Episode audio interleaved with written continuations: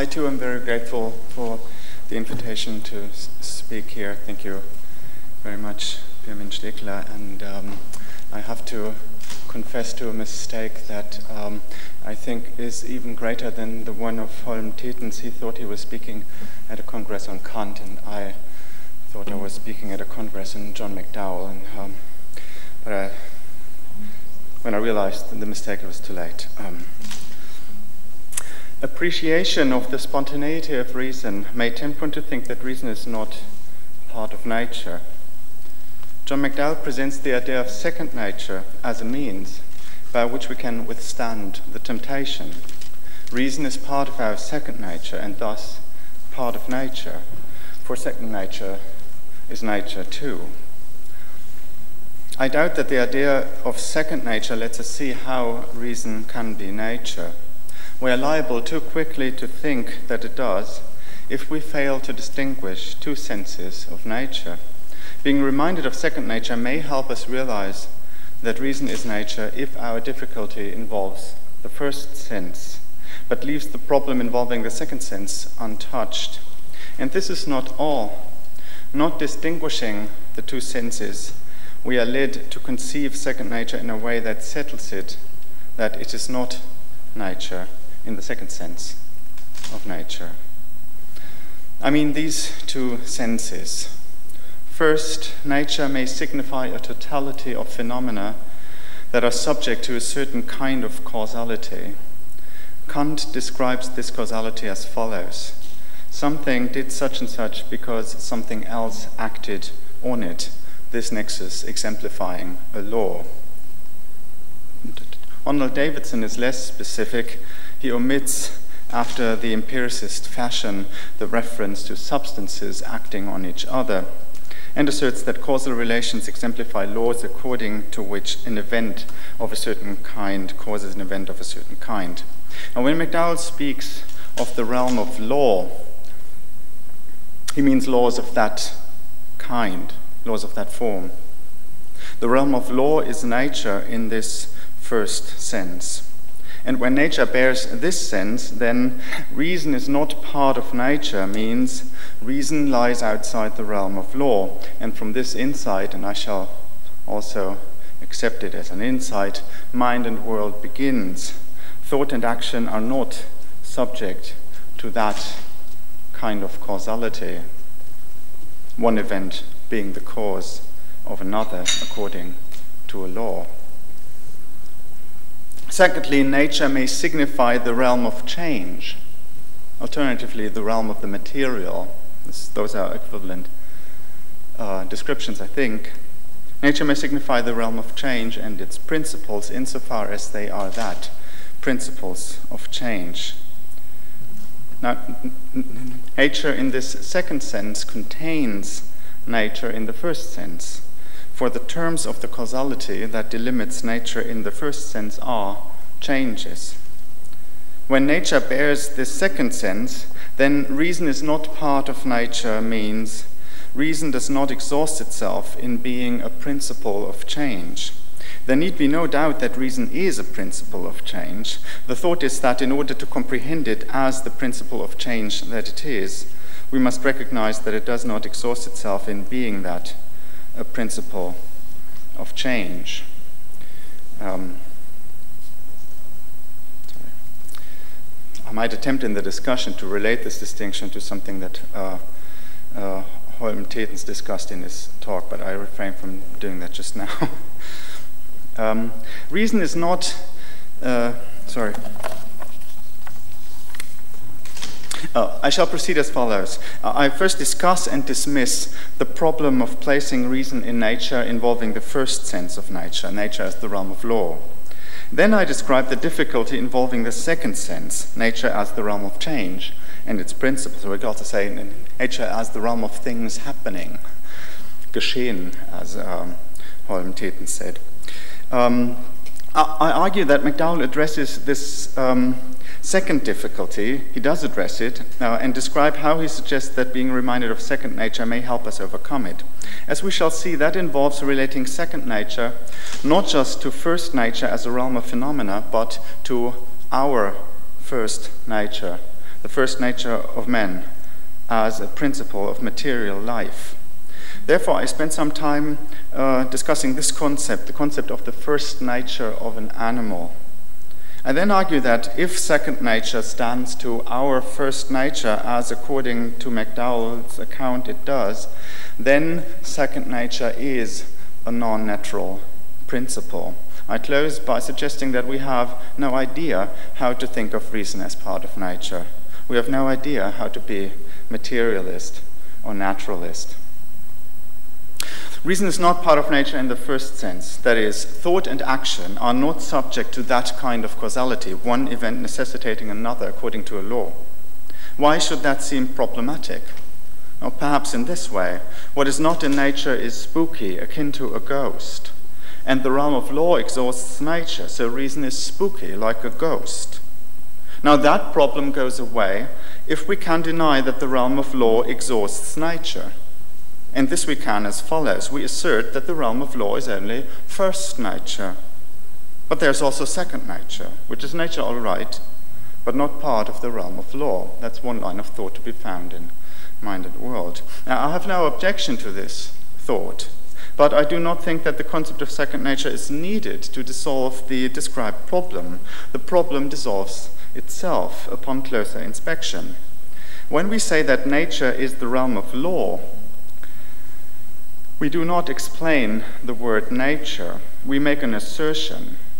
The sense of nature that figures in the assertion is the second one nature as the realm of law, nature as the realm of things happening. uh, sorry, nature as the realm of change, nature as the realm of things happening. So when we say that nature is the realm of law, we assert that the realm of law exhausts the realm of change. That laws of the form are described laws according to which one event uh, necessitates another, laws according to which one substance is doing something on account of being acted upon by another. We assert that law, laws of that form are the only principles of change, the only principles of things happening. Uh, now, this assertion, this is an assertion, I say, and this is, as an assertion, it requires a ground. And Kant gives a ground. Uh, and very briefly, it is this. Um, this is impossibly brief, but the function it has in my argument, um, I think, um, allows it to be thus brief. The realm of change, this is the argument of Kant for his assertion that nature is exhausted by the kind of causality he describes in the second analogy.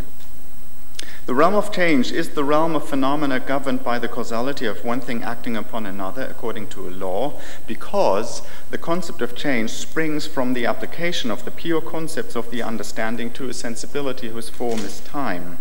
And the content of the concept of causation in this application, in its application to a form of sensi- to a sensibility whose form is time, the content of the concept of causation in this application is that kind of causality, the one described in the second analogy, one thing acting upon another according to a law.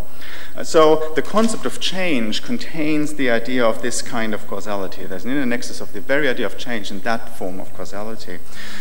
Therefore, nature as the realm of change is the realm of that causality.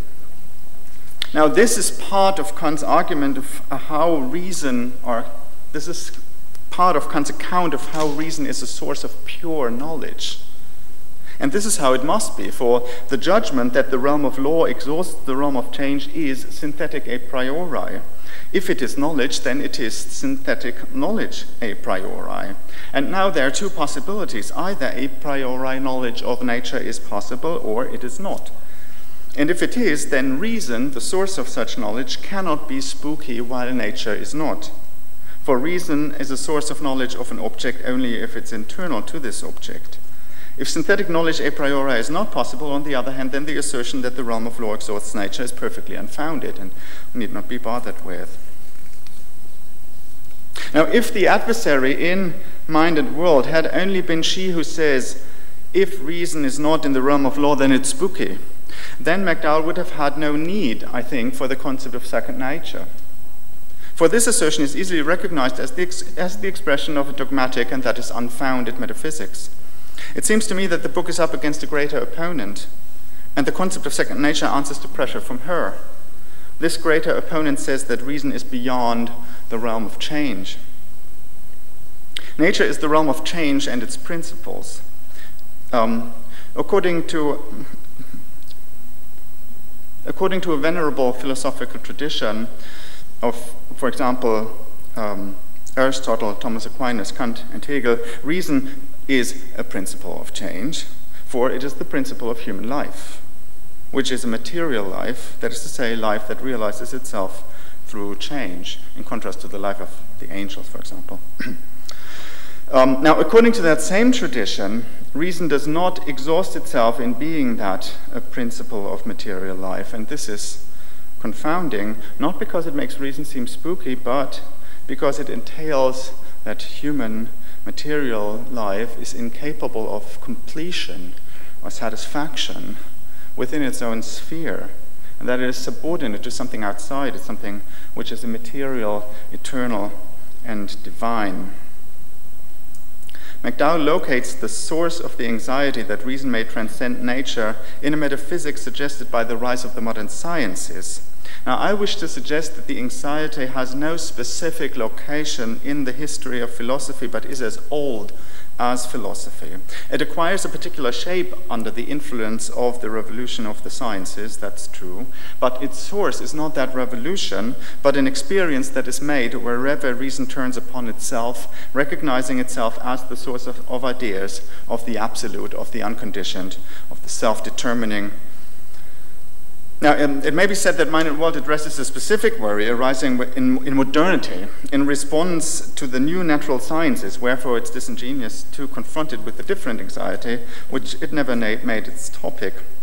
However, I'm suggesting that the specific worry cannot be understood in terms of a limited historical experience. And indeed, Mind and World is rife with passages that make sense only on the supposition that they treat the specific worry as an expression of an anxiety that does not depend on the modern natural sciences.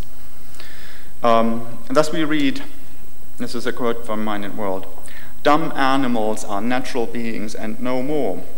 Their being is entirely contained within nature. End of quote. Now, this suggests that animals are contained in nature because they're dumb. And thus, the idea arises that our being not entirely contained in nature, uh, that our being is not entirely contained in nature because we are not dumb. Uh, possessing reason, it is suggested, we break free, we are cut loose from nature. But as we are held to material conditions of our existence, that freedom cannot be complete and thus it looks as though our life is governed by two principles, by nature and by reason. Thus McDowell writes, it can seem that we must be picturing the space of reasons as an autonomous structure, autonomous in that it is constituted independently of anything specifically human. Since what is specifically human is surely natural, the idea of the human is the idea of what pertains to a certain species of animal. And we are refusing to naturalize the requirements of reason. But human minds must somehow latch onto that inhuman structure. So it looks as if we are picturing human minds as partly in nature and partly outside it.